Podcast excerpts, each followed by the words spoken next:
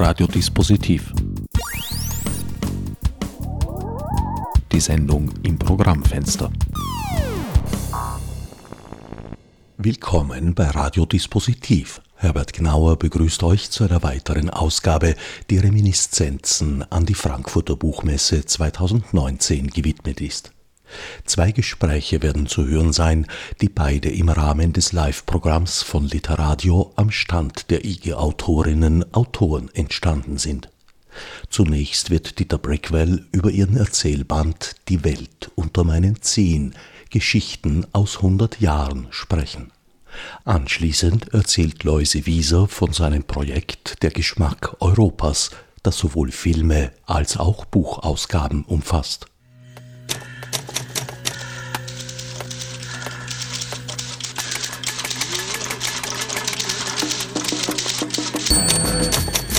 Literatur.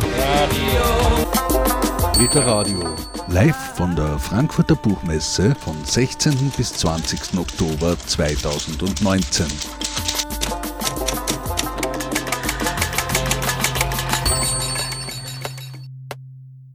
Auf der Bühne von Literadio am Stand der IG Autorinnen und Autoren begrüße ich nun Dieter Brickwell. Die Welt unter meinen Zehen Geschichten aus 100 Jahren, erschienen bei Drava. Ist eine Sammlung von Geschichten, die sehr unterschiedlich sind. Beginnen tut's, ja, eigentlich beim wienerischen Ursprung, bei einem Kaffeehaus im Wandel der Zeiten. Beginnend in der Monarchie, über den Ständestaat, das Dritte Reich und die Zweite Republik, verbunden mit dem Vermögen, das sich in diesem Zusammenhang angehäuft hat. Inwiefern ist Ihnen dieses Thema nahe? Also sowohl das Kaffeehaus als auch die, die historische Geschichte? Es sind die Stimmen meiner Kindheit. Ich bin jetzt erst nach einem langen Lebensbogen draufgekommen, wie wichtig das ist, was man, wenn man zum Beispiel beim Kreisler in der Schlange gestanden ist und gehört hat, was die Frauen so reden und so weiter. Diese Kaffeesiederin, wie das auf Wienerisch heißt, also die Kaffeehausbesitzerin, die sich aus dem Nichts hochgearbeitet hat zu einer reichen Frau, die spiegelt irgendwie die, diesen Abstieg der Kammonarchie, den Phantomschmerz danach und äh, wie man sich also leichtsinnig äh, dem veränderten Geschäftsmodell des Faschismus ergeben hat und so weiter. Das war die Chefin meiner Mutter. Meine Mutter war Kaffeehausköchin, als Nebenfigur taucht sie in der Geschichte auf und die hat mir ohne Ende, weil sie, wie man heute vornehm sagt, alleinerziehend war, also ich war ein Bankert, ähm, hat sie mich als ihren Lebenspartner benutzt, muss man sagen, und hat mir alles erzählt. Das war zwar für mich als Kind belastend, aber für die Schriftstellerin ist es unheimlich bereichernd. Ihre Mutter ist die Kaffeeköchin, ja. die den Kaffee mit Salz Ja, äh, genau, mit einer Prise Salz. Ja. genau. Und äh, von ihr habe ich diese Geschichten immer wieder gehört, aber äh, es verdichten sich auch die Geschichten, die ich so, oder die Stimmen, die ich so gehört habe als, als Kind, wenn ich immer hinter der Mutter her im Weihnachtswunsch war oder auf dem Brunnenmarkt und so weiter. Diese seltsame österreichische Seele mit ihrer Doppelbödigkeit. Sie beschreiben da auch sehr detailliert äh, die Wandlung des Kaffeehauses, der Bedeutung des Kaffeehauses, aber auch des Publikums, das dort ein- und ausgeht. Natürlich mit dem Dritten Reich ein sehr herber Einschnitt. Da beginnen dann zunächst einmal die illegalen Nazis im Hinterzimmer, im Ständestaatzeit, dann kommen sie in den vorderen Raum. Da ist durchaus auch ein äh, wie soll ich sagen, berüchtigt, berühmt berüchtigter Name dabei, Otto Planeta, also besser gesagt sein Bruder. Ja, ja, das, äh, ob das wahr ist oder nicht, ich äh, konnte es nicht zu Ende recherchieren, aber meine Mutter hat mir diese Geschichte erzählt. Äh, die, ähm, das, diese Milieus waren ja damals so, es hat uneheliche Kinder gegeben, es hat heimliche Lieben gegeben und äh, diese, diese Liesel, diese Tochter, die war ja verbandelt äh, mit dem Sindelar. Dem, äh, jeder alte Wiener erstarrt jetzt vor Ehrfurcht. Das war der Erfinder des Dribblings, des Scheiberln, äh, äh, also des, des eleganten Fußballs und die Wunderelf hat ja elfmal hindurch also, äh, gewonnen und den Europapreis gemacht und sonst was. Und sie war die Geliebte dieses Sindela und er hat sie dann ver, äh, verraten in ihren Augen, also ist er davon gegangen wegen einer jüdischen Freundin und da hat sie irgendwie aus Trotz sich diesen mehr oder weniger berühmten Nazi, äh, eben der Bruder des Planeta. Und der Planeta ist, wie meine Mutter immer ehrfürchtig, ehrfürchtig sagte, justifiziert worden. Das heißt, er wurde gehängt als Mörder von Dollfuß. Und im Wiener Kaffeehaus berührten sich all diese Stränge. Ich will vielleicht noch was zu meiner persönlichen Nähe zum Kaffeehaus sagen. Viele Jahre später, äh, Ende der 50er Jahre, war für mich als Unterschichtskind das Kaffeehaus die Plattform der Emanzipation. Dort bin ich gesessen, habe mir den Kakao bezahlt von meinen Lateinstunden, die ich gegeben habe äh, für etwas minder bemittelte Kinder und habe dann die Zeitungen gelesen und bin langsam in das intellektuelle Leben gewachsen, beziehungsweise habe dann Anschluss an die Wiener Bohem gefunden. Matthias Sindeler, der papierende Tänzer, mhm. wie er auch genannt ja. wurde, einer der ganz legendären Fußballer der Geschichte aus der Zeit, als Österreich noch eine Fußballnation war, kann man sich kaum erinnern. Ist allerdings nach dem Zweiten Weltkrieg auch noch der Fall gewesen.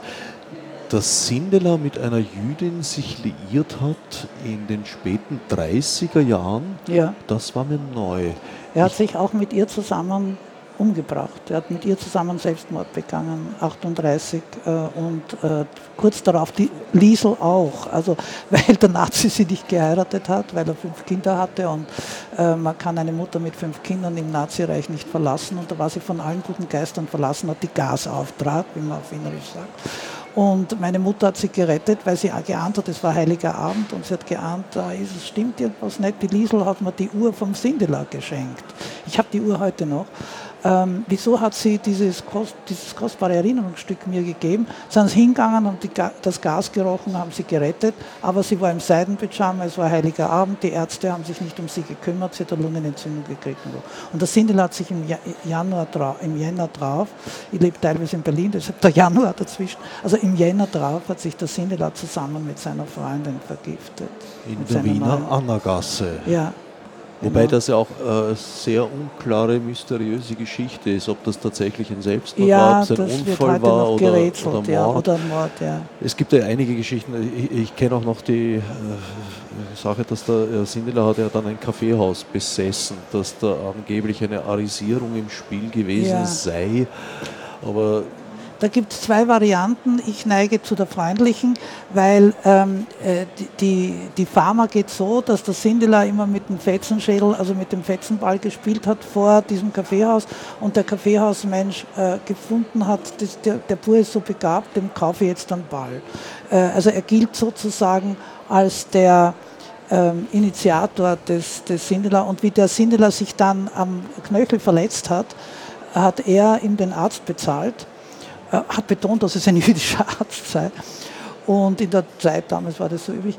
Und hat ihm also die Fußballkarriere ein zweites Mal gerettet, aber Sindler durfte diesen Knöchel nicht mehr belasten und deshalb hat er dieses Dribbling, dieses Scheiberlschießen erfunden oder Scheiberln, wie er es genannt hat, also immer äh, um den Gegner herum und dann ihn dumm stehen lassen.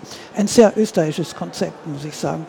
Aber und dann äh, hat äh, es ja so, ich habe das recherchiert für meinen nächsten Roman, das für Berlin, weil ich das Glück habe, eine Schwiegermutter zu haben, die vielen als Anwältin vielen jüdischen Familien geholfen hat. Das waren alles so unübersichtliche Übergänge. Man hat auch freundliche Arisierungen betrieben. Also ich weiß das von meiner Schwiegermutter, die hat um jüdisches Geld äh, jüdische Häuser gekauft die, also die Juden haben Geld gegeben und gesagt, kauf mein Haus, lass dich ins Grundbuch eintragen und falls wir überleben, kannst du mir sie wieder zurückgeben. Was bei ihr funktioniert hat.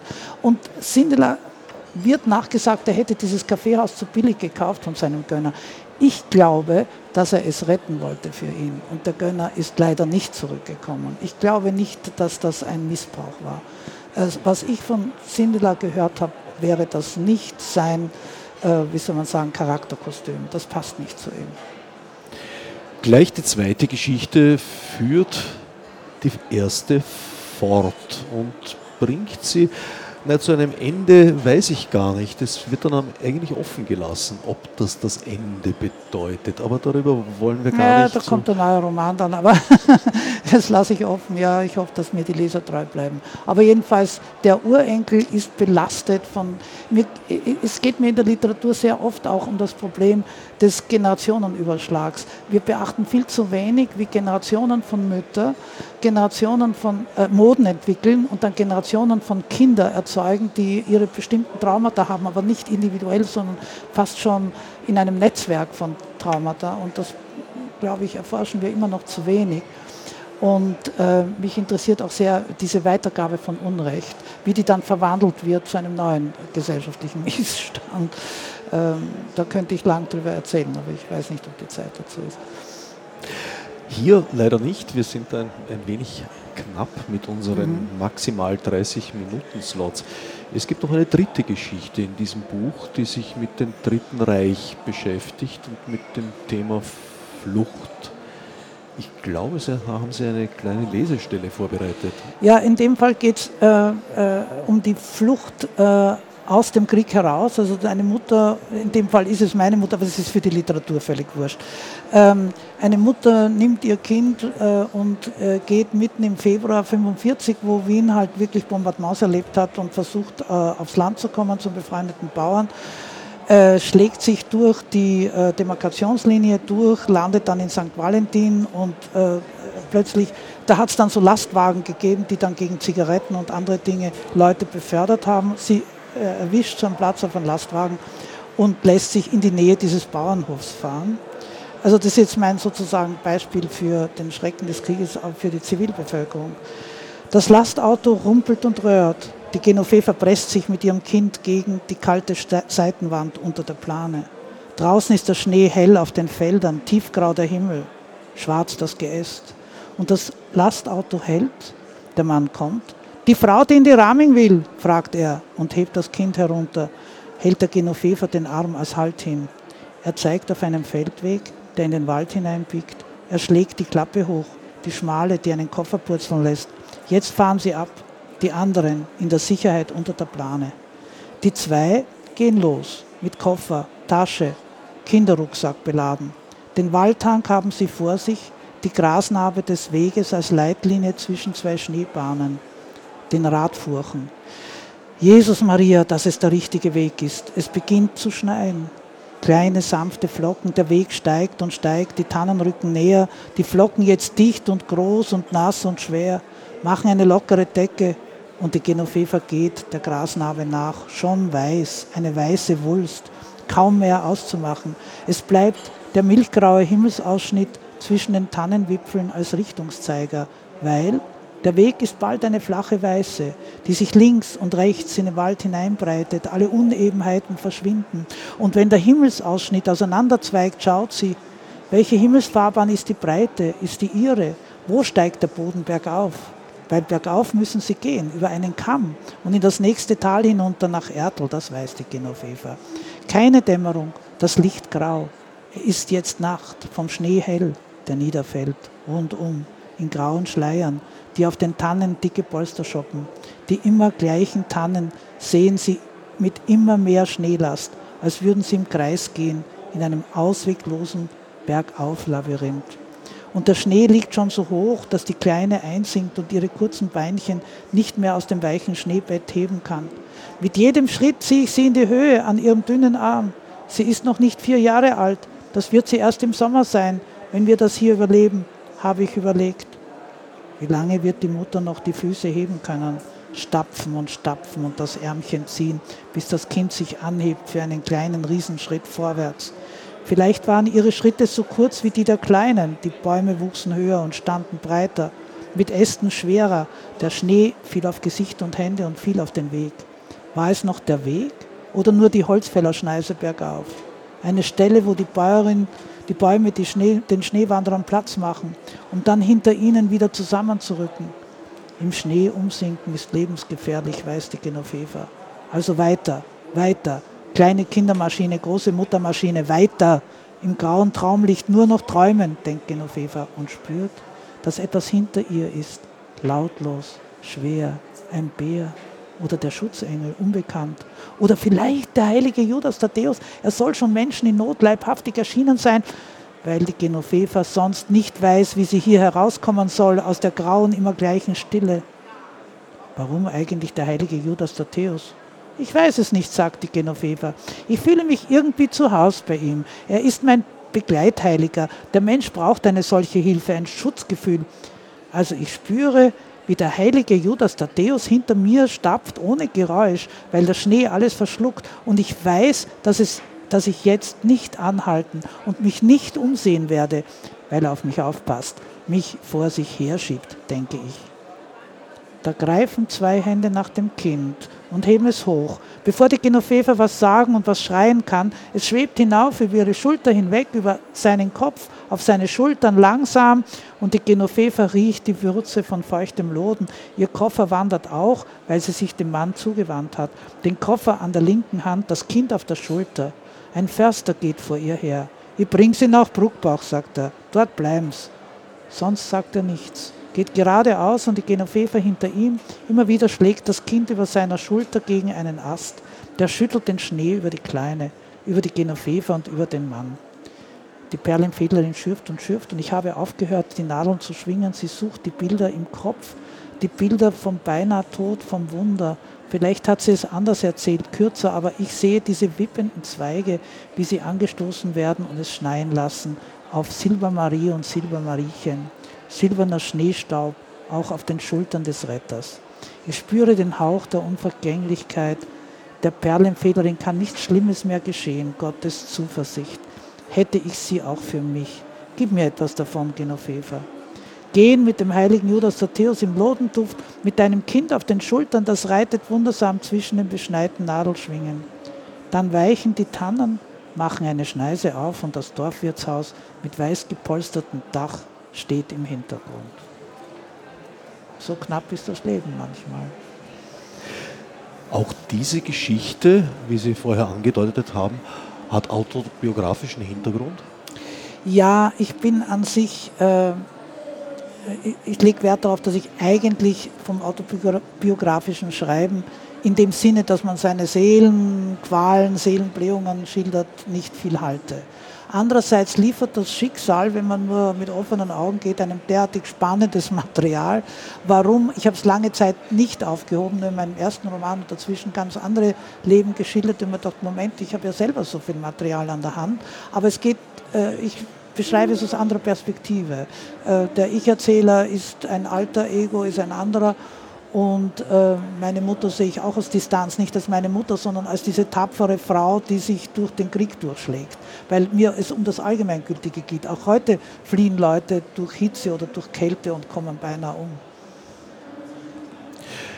Es gibt auch Geschichten über Extrembergsteigen und Extremwandern, darunter die namensgebende fürs ganze Buch, Die Welt unter meinen Zehen.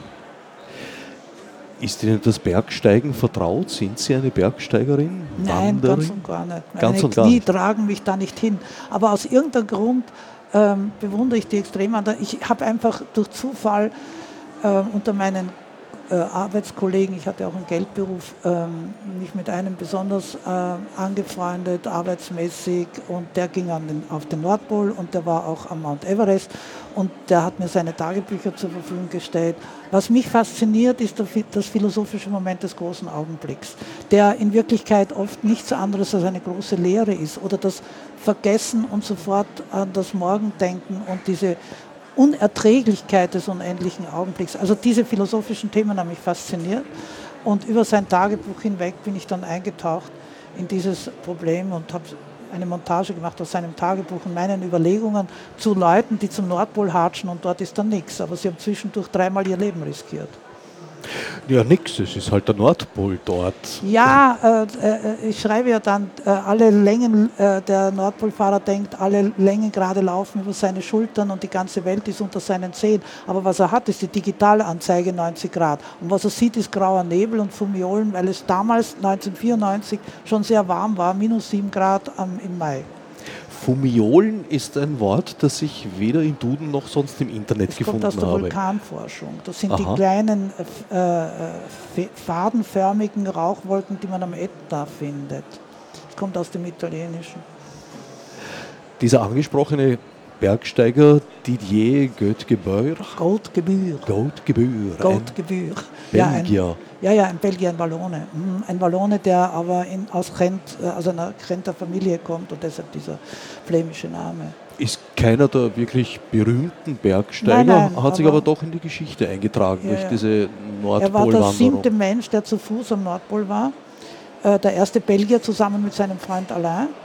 Äh, Er hat bemerkenswerte, er war äh, in diesem Jahr, wo es so viele Tote gab am Mount Everest und äh, war auch im Aufstieg, als eine Lawine ihm entgegenkam mit seinem besten Freund in der Lawine und er sah zwei Menschen unter unglaublichen äh, Umständen mit dem Tod um die Wette rennen und dann hat er es aufgegeben. Aber er hat immer noch spannende Sachen gemacht. Er ist von, ähm, von Marokko nach Mali mit einem äh, Lastwagen äh, äh, gefahren, um Ärzte ohne Grenzen Ersatzteile zu bringen und war natürlich die Zielscheibe von, von Räubern und die Zielscheibe von Sandstürmen und ist dann auch irgendwann in einem Sandsturm stecken geblieben und war eigentlich des Todes und nach einem Tag Dursten und Hungern und Verzweifeln ist ein Tuareg aufgetaucht und er hat gesagt, äh, Il avait le soleil dans la tête, er hatte die Sonne im Kopf und hat immer irgendwie gepeilt und hat sie wirklich auf die Trasse wieder zurückgeführt und er hat überlebt. Sie geben da durchaus eine spannende äh, Beschreibung all dieser Geschichten, aber keine sehr romantische. Also Sie stellen schon die Schwierigkeiten und Probleme, zum Beispiel das Phänomen des Whiteout, das sehr bedrohliche Phänomen, das eigentlich, äh, ja, wie soll man sagen, der Mensch braucht offenbar eine Begrenzung in seinem Blickfeld, sonst tut er sich schwer, sich zu orientieren und äh, ja, ist auch gefährdet davon, in, in, in psychische Zustände abzugleiten, die lebensbedrohlich sind. Beim Whiteout verschwindet genau diese Grenze. Das Whiteout ist eigentlich eine physikalische Metapher auf das, was der Lukács also den grandiosen Augenblick vor dem Selbstmord nennt. Also, äh, wie soll ich das sagen? Äh, wenn man aber wirklich alle Gegenwartsumstände weglässt, dann ist man in einem Nichts als Mensch. Was ist der Mensch? Weiß keiner.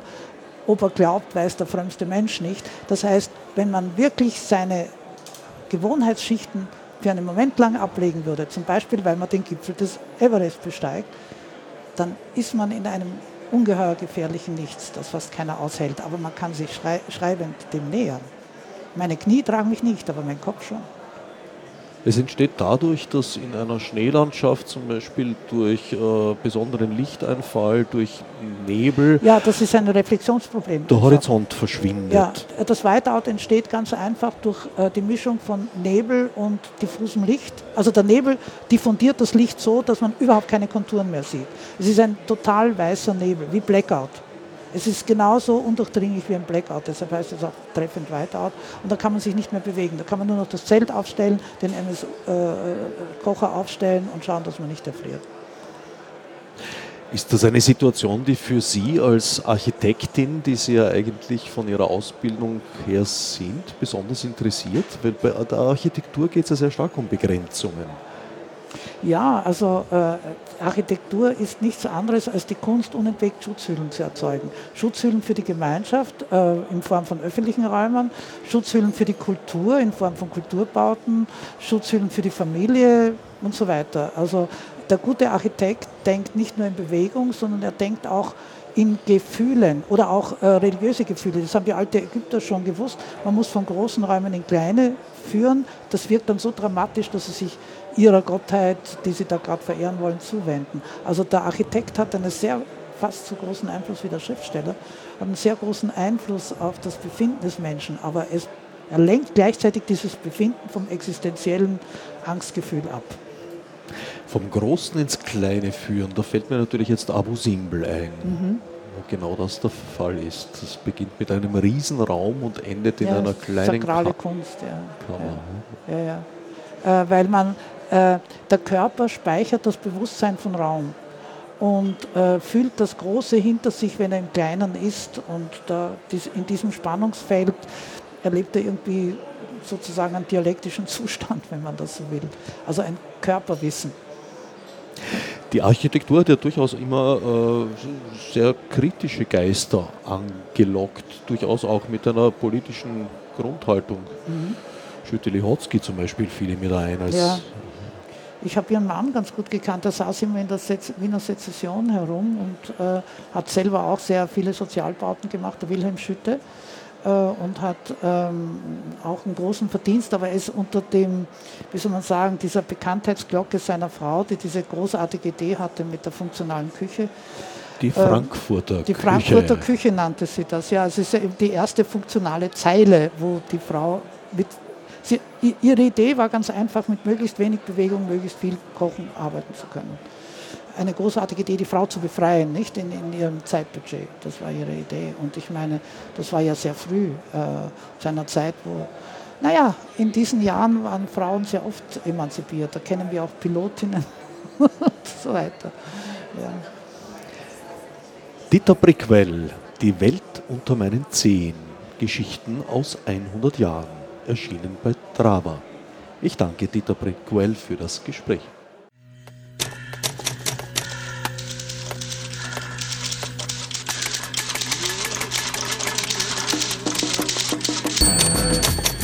Literatur.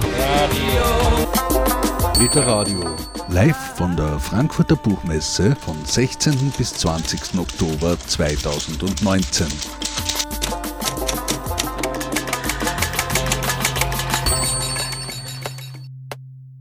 Peter Gneiger, Salzburger Nachrichten, im Paradies. Von einem, der mit der Zunge auf Reisen ging und den Himmel fand. Ein slowenischer Österreicher hat den Geschmack Europas gefunden. Wie er schmeckt? Er zergeht auf der Zunge. Loise Wieser hat ein super Buch geschrieben. Eigentlich ist es ja ein Bildband. Ach was, es ist ein Leuchtturm. Und zwar für all jene, die ihre kulinarische Mitte verloren haben, weil sie nur noch digital und hochglänzend von der Werbung angetrieben werden. Visa hatte einen anderen Antrieb. Sein Leuchtturm trägt den Titel Der Geschmack Europas. Im Vorwort stellt er die Frage, gibt es eine europäische Tafel? Dann ging er auf die Suche. Unter anderem ins Geiltal, nach Siebenbürgen, Galizien und den slowenischen Karst. In der Teufelsküche haben wir uns über europäische Geschmäcker schon oft den Kopf zerbrochen, allerdings meistens in anderen Zusammenhängen.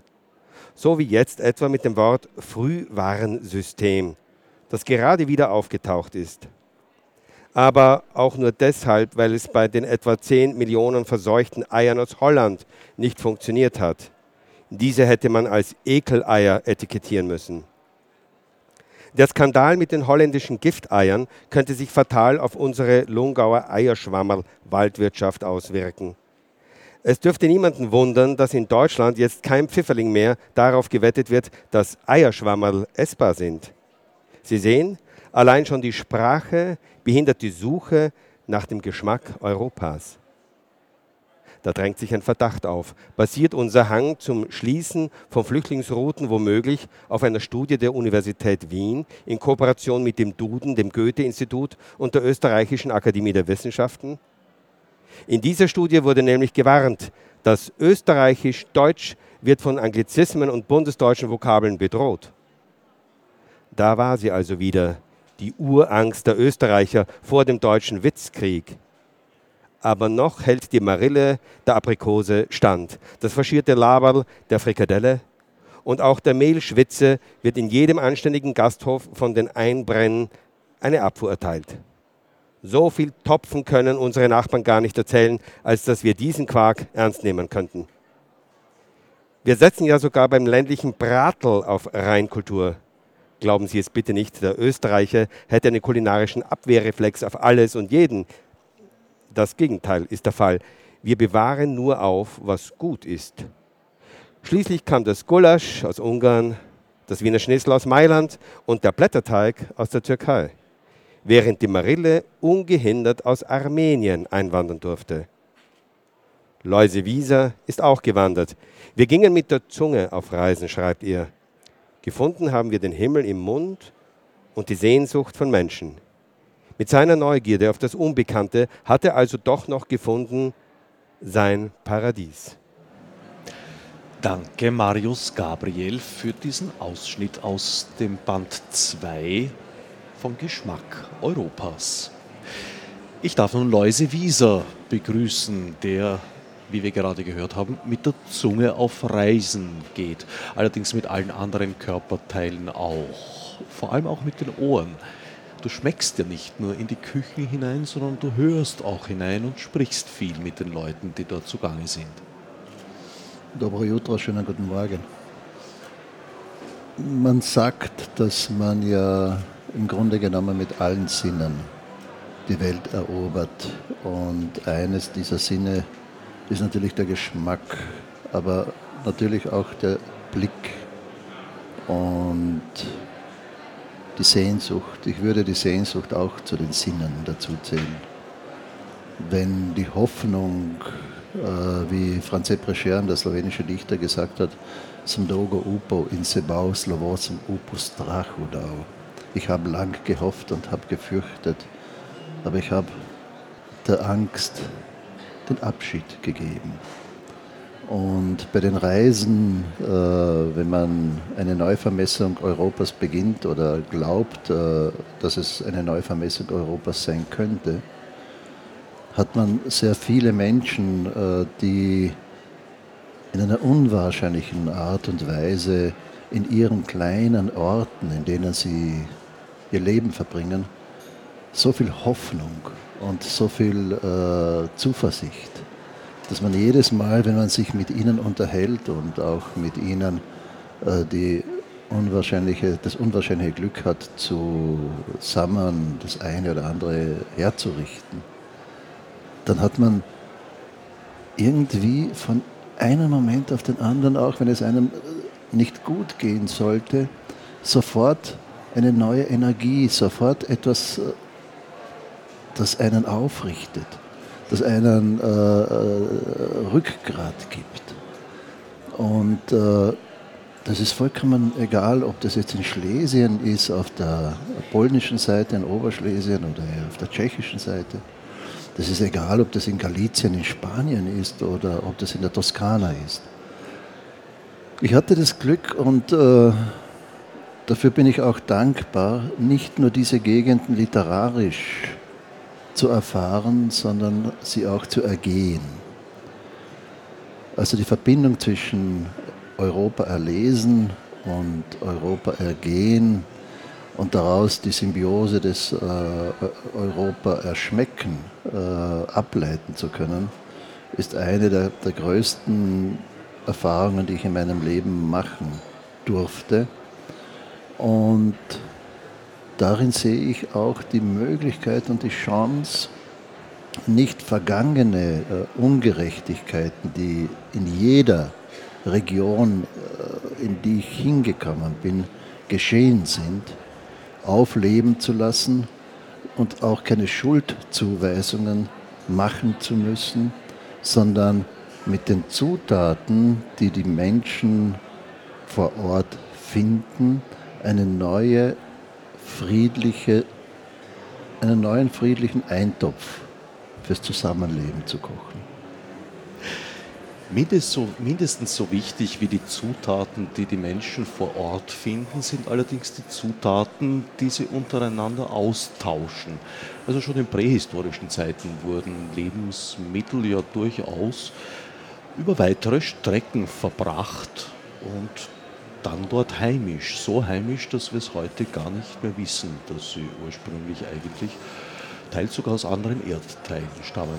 Das ist der Paradox der heutigen Zeit und man glaubt äh, immer, man hat äh, immer etwas Neues, immer was anderes oder immer das als Einzigartiges, als Solitäres erfunden. Das, was wir heute erleben, äh, zeugt eher davon, dass wir wenig bewusste Erinnerung an vergangene Zeiten haben und dass wir uns in einer Welt der Kurzinformation und der Vorverurteilung und der Schubladisierung äh, glauben, äh, uns leichter tun zu können, wenn wir ohne Wissen äh, und ohne Hinterfragung und ohne Hinterkratzung Schnellurteile abgeben. Das geht meistens in die Hose.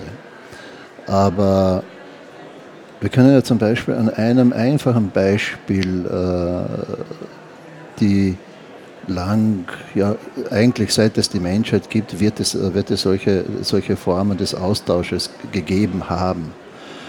Der Schollend, der jüdische Schollend, ist äh, eine der beliebtesten Speisen, die natürlich auch mit, mit der Wanderung der, der Juden und äh, die oft äh, auch äh, erzwungene äh, Exilvertreibungen waren, äh, sich auf den Weg gemacht hat und äh, ist über die, die Karpaten und über den Balkan in andere Regionen gekommen, wo es Zutaten wie die Gänse und, und diese Sachen in, in einer breiteren Form nicht gegeben hat, so wie es in Pannonien oder wie es in, in, in, äh, in der Bukowina und so weiter gegeben hat.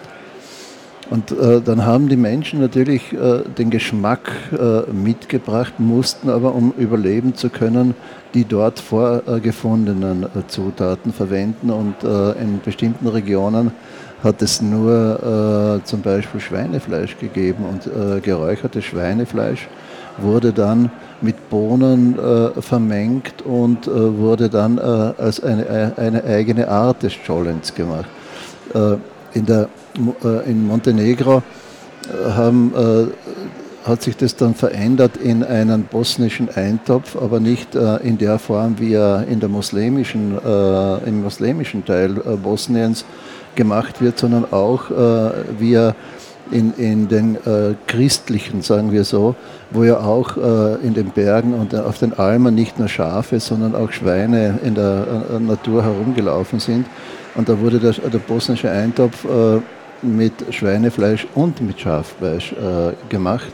In Sarajevo macht man den bosnischen Eintopf dann mit Kalb, mit, äh, mit Huhn und äh, mit Schaf. Und dann ist es weitergegangen, zum Beispiel auf den Karst, und da hat es eine Selinka gegeben. Da ist nachher noch der, der Seller dazugekommen. Und durch Seller Kartoffeln und nachdem äh, ja, äh, Kolumbus die Kartoffeln äh, von den äh, von der neuen Welt äh, herübergebracht hat äh, und den Bohnen, auch die Bohnen hat es ja, äh sind ja ein Import, aber, die, äh, aber wir, haben, äh, wir haben, hatten ja vorher eigene Bohnen, wir haben die Faves gehabt, wir haben die Ackerbohnen, die Saubohnen, die davor verwendet wurden und zu schmackhaften Speisen verkocht worden sind. Aber Lange Rede, kurzer Sinn, auf dem Cast hat man dann zu dieser Suppe, die äh, ihren Ausgang beim Scholland gefunden hat, äh, Sellerie dazugegeben, Bohnen dazugegeben und dann hat man im Winter, weil man nichts Besseres hatte, äh, wieder Sauerkraut dazugegeben und das Sauerkraut hat man hat man aus den Bergen äh, in, äh, in, in, in äh, Südtirol geholt. Und so sind die Verwachsungen und Ver, Ver, Vermischungen zustande gekommen. Und nachdem die Kärntner natürlich immer ihre eigene, ihre eigene Suppe kochen, hatten sie auch hier einen Richard gemacht, indem sie Rollgerste dazugegeben haben. Und daraus ist dieser Weg, dieser Weg des, des Scholens äh, hin zum Richard eine, eine lange Geschichte. Gleichzeitig, ich war in, in Mähren äh, an, der, an der slowakischen Grenze in, in, einem, in einem Dorf und da erzählt mir die Frau, die faktisch eine Krautsuppe ohne, ohne äh, Fleisch gemacht hat, dass das schon die edle Suppe ist, äh, weil normalerweise hat man entweder die Suppe nur aus dem äh, Krautwasser gemacht und deshalb ein wenig abge, äh, abgeschmeckt und vielleicht Kümmel dazugegeben, so wie wir, wir wissen, bei den, bei den Steirern ist es diese Stoßsuppen nachher mit, mit Buttermilch und, und, und äh, mit Kümmeln. Äh, aber wenn es ihnen besonders schlecht gegangen ist, dann haben sie die Schwa wenn man im Keller, ihr wisst, ihr wisst alle, wenn man im Keller die, die gesamten Krautköpfe äh, über den Winter aufbewahrt, werden die äußeren Blätter schwarz. Die schmeißen wir weg.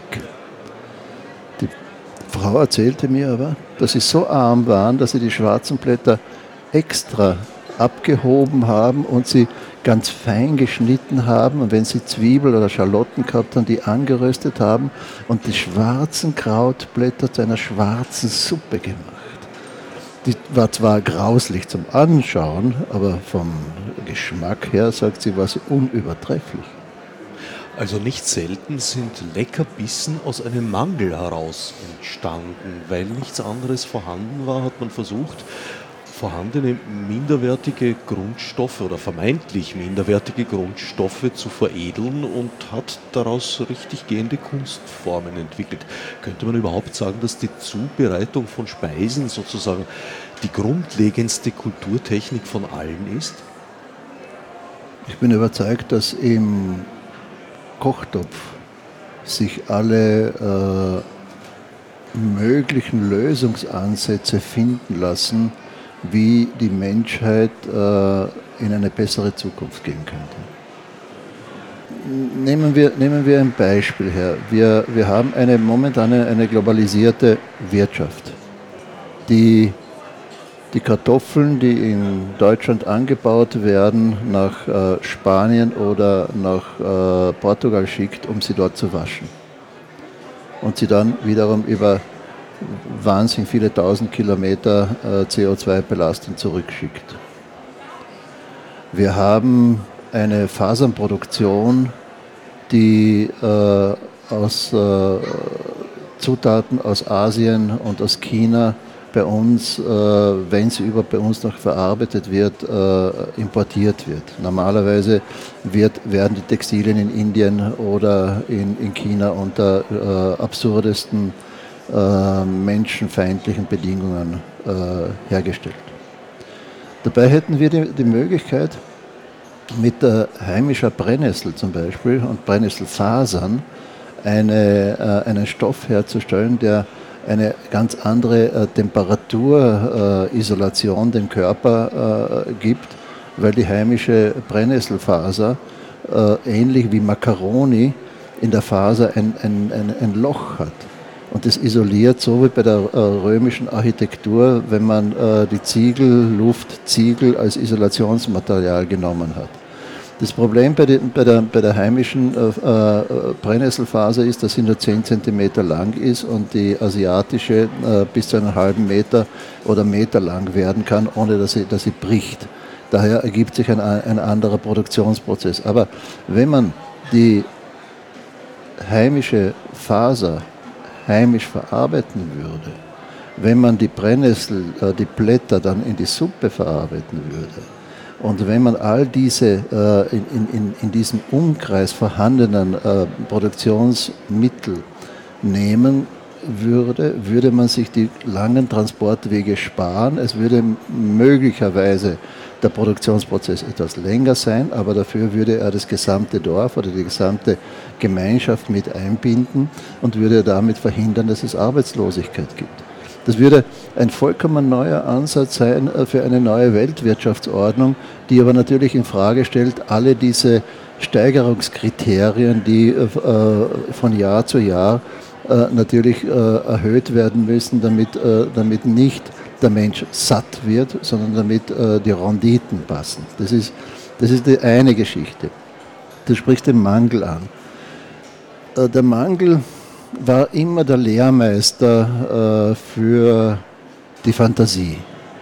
In allen. Äh, und, und da äh, äh sage ich ja immer, dass, äh, und, und verlange es auch, dass im Grunde genommen alle unsere Mütter und Großmütter den großen Friedensnobelpreis verdienen würden. Und man müsste ihnen den Nobelpreis geben dafür, dass sie aus nichts über Generationen und über Tausende von Jahren die die Familien und die, die Gemeinschaft äh, weitergebracht haben und ihnen Speisen gekocht haben, dass ihnen das nicht beim Hals rausgestanden ist und dass es nicht fad und fadisiert war. Und das geht nur dann, wie in Montenegro zum Beispiel, die. ja, ja. Tust du nicht mit Publikum kokettieren, bleibst beim Thema. Ja wie in, wie in, Mont, wie in Montenegro, äh, wie in Montenegro, wo sie aus der Chicorie, aus denen wir wissen, dass wir auch äh, Ersatzkaffee machen. Aus der Chicorie haben die in Montenegro in den, in den hinteren äh, Tälern äh, und auf den Bergen über 150 verschiedene Zubereitungsarten an Rezepten entwickelt und eine besser als die andere. Und da nimmst du ein wild wachsende Chicory her und du glaubst, du kannst diese, dieses Bittere, wenn es zu lang äh, gewachsen ist, dieses bittere Zeug ja gar nicht, gar nicht essen. Und in Wirklichkeit machst du daraus ein Rolotto, ein Risotto, eine Suppe, du machst einen, einen Kuchen, du machst äh, immens viele Möglichkeiten. Das heißt, die Köchinnen, und meistens waren es ja die Köchinnen, die Mütter, die, die zu Hause gekocht haben, die haben eine so hohe Fähigkeit, äh, intellektuelle Leistung äh, vollbracht, dass sie damit eine Kultur des Überlebens überhaupt erst entwickelt haben. Und das ist, und dem, dem folgen wir ja auch in den Filmen, wenn wir den Geschmack Europas machen, dass wir sagen, der These, dass, äh, der, äh, wir folgen der These, dass wir sagen, aus dem Mangel entsteht Reichtum.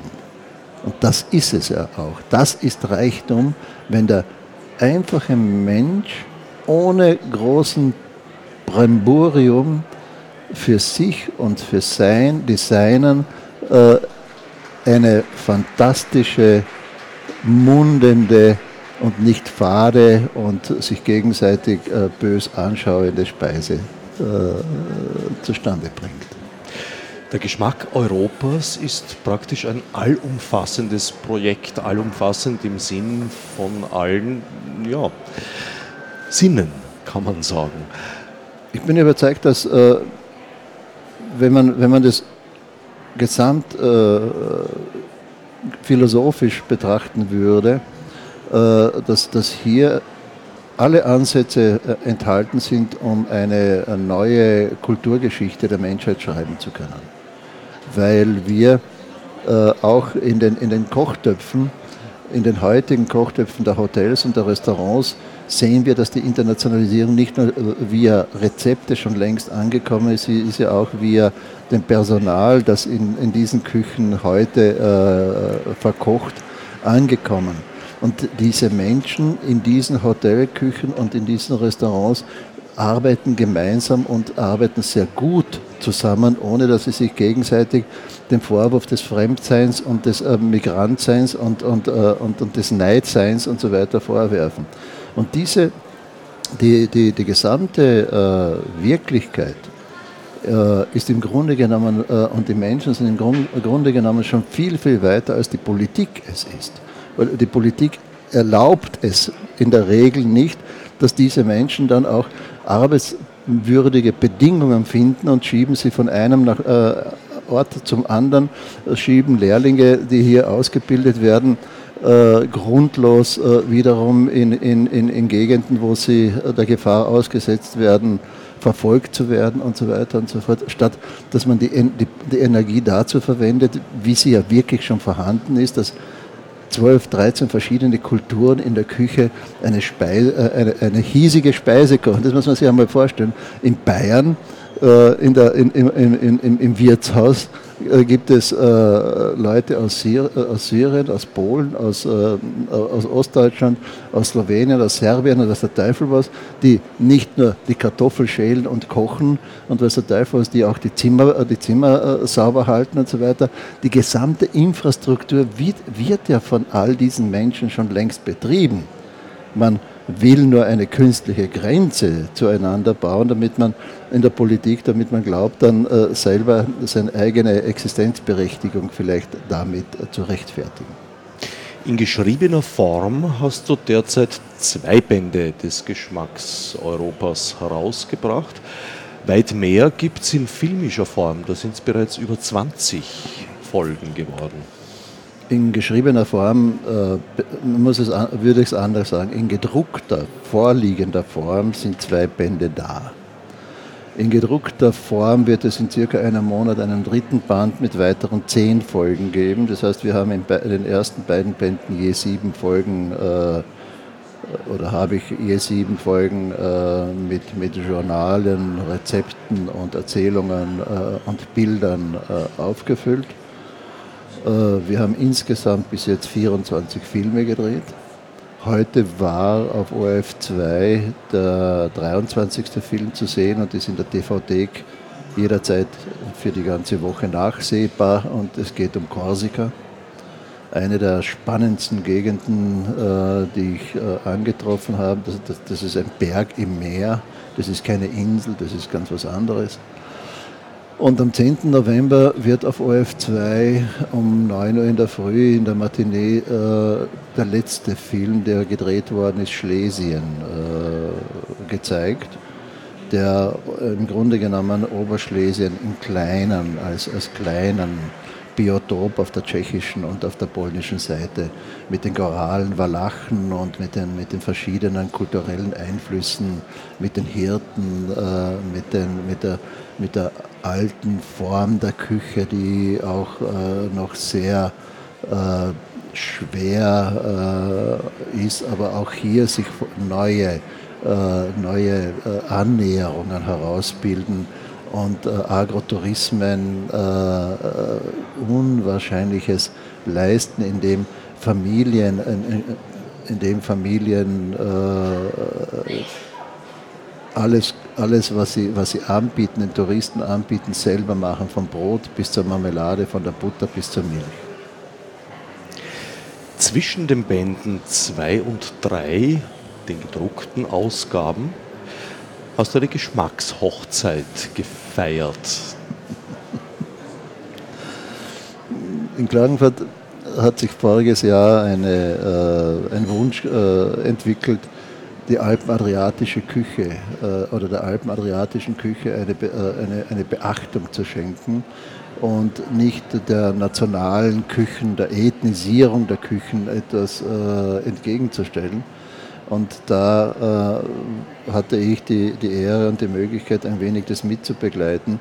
Und wir haben äh, hier gezeigt, dass, dass äh, anhand von dieser kleinen Region äh, die, die, die, das Zusammenwirken, das Verwandtschaftsverhältnis auch der, der, der Kochenden und der, der Rezepturen und der Menschen egal welche Sprache sie sprechen, äh, sich sehr nahe sind und äh, sehr ähnlich sind. Und wir haben da den großen Vorteil, dass wir sowohl das Meer als auch die, äh, die Alpen, die, die Berge miteinander verbinden, das, Binnenland mit, mit der Küste verbinden und dadurch natürlich historisch schon gesehen eine, eine, eine Durchzugsstraße vom Süden gegen den Norden und von, vom Osten gegen den Westen äh, mit transportieren, wo, die sich dann auch niedergeschlagen hat in den ganzen äh, Rezepturen. Und das ist nach Klagenfurt gebracht worden. Diese Geschmackshochzeit, wie wir das nennen, wurde präsentiert. Pro Produzenten äh, hat, hatten ihre Produkte ausgestellt und äh, die Menschen hatten die Möglichkeit, äh, Produkte kennenzulernen, zu denen sie normalerweise mit, äh, mit vielen hunderten Kilometern Aufwand nur gekommen wären. Köche haben aus Friaul, aus Slowenien und aus Kärnten gemeinsam gekocht und haben ihre neuen Kreationen äh, aufge, äh, aufge, aufgetischt. Heuer war es das zweite Mal und es schaut so aus, dass es eine dritte äh, Fortsetzung geben wird im, im kommenden Jahr. Ein Hoffnungsstrahl in diesem Herbst. Ja, die, Sonne äh, äh, bricht ja auch dort durch äh, und wenn sie, wenn sie äh, und hat Kraft genug, dass sie den Nebel, der in der Vergangenheit über dieser Region gelegen, äh, gelegen ist, ein wenig aufsaugt. Auch aus der Geschmack-Hochzeit Alpen Adria hat Chefredaktor Marius Gabriel eine kurze Stelle vorbereitet. Eine Schule der Alpen-Adriatischen Küche könnte der Ort sein, wo Verbindungen der Geschmackskomponenten von vorhandenen wie vergessenen Gemüsesorten, Kräutern und anderen Zutaten erforscht, wissenschaftlich dokumentiert und rezeptmäßig erfasst werden. Wo verschollenes Wissen von deren Ernährungsinhalt und Heilwirkung wieder zugänglich gemacht wird wo die traditionelle Zubereitung der Speisen auf den einst verfügbaren Kochstellen an neue Hightech-Möglichkeiten eines modernen Restaurants angepasst wird. Wo schließlich den Gästen die ganze Breite und Tiefe der Kochtradition auf den Tellern serviert wird. Die Schule würde den Rezepten neues Leben einhauchen, in denen die alten Erfahrungen einfließen und überprüft werden. Dies würde eine Weiterentwicklung der ins Archivarische oder bloß marketingmäßige abgleitenden Slow-Food-Bewegung ermöglichen und eine frische Tradition und Innovation verknüpfende Kulinarik hervorbringen, die nicht bloß alpine Erfahrungen kopiert, sondern auf ihren Fundamenten eine eigenständige kulinarische Tradition bewusst macht, die aus der Verbindung der mediterranen und des Alpenraumes eine vielschichtige Auswirkung auf die soziokulturellen Entwicklungen im Ganzen auszuüben imstande wären. Die Besonderheiten, die hier auf engstem Raum gerade jene Reibung erzeugt haben, aus der Großes entsteht, aus der Zukunft und Harmonie geboren werden, haben eine Kehrseite, die wir und die Generationen vor uns im ideologischen Bekriegen, im nationalistischen Unterwerfen und im ideellen Leugnen zur Genüge erfahren mussten. Dadurch sind insgesamt der Vielfalt beraubt und ärmer geworden. Jetzt sollten wir der positiven Seite dieser Besonderheiten des Raumes unsere Aufmerksamkeit zuwenden. Das allgemeine Wohlsein wird unser Lohn sein. Damit sind wir nicht nur am Ende unseres leider knapp bemessenen Zeitslots angelangt, sondern auch am Ende der Tätigkeit von Literadio auf der Frankfurter Buchmesse 2019. Ich danke Loise Wieser und Marius Gabriel Gerne. für diesen würdigen Abschluss.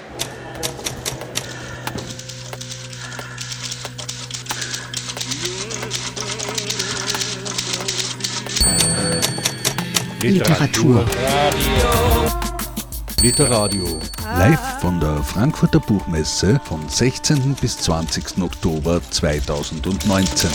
Detailinfos, Programm und Webradio auf www.literadio.org.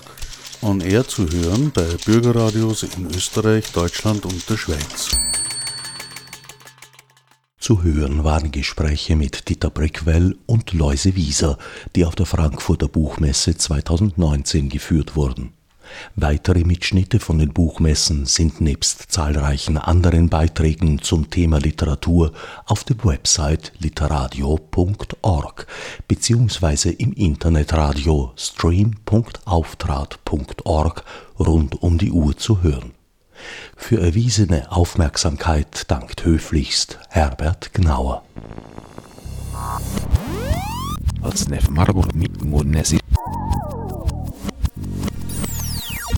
Fichte subsidiar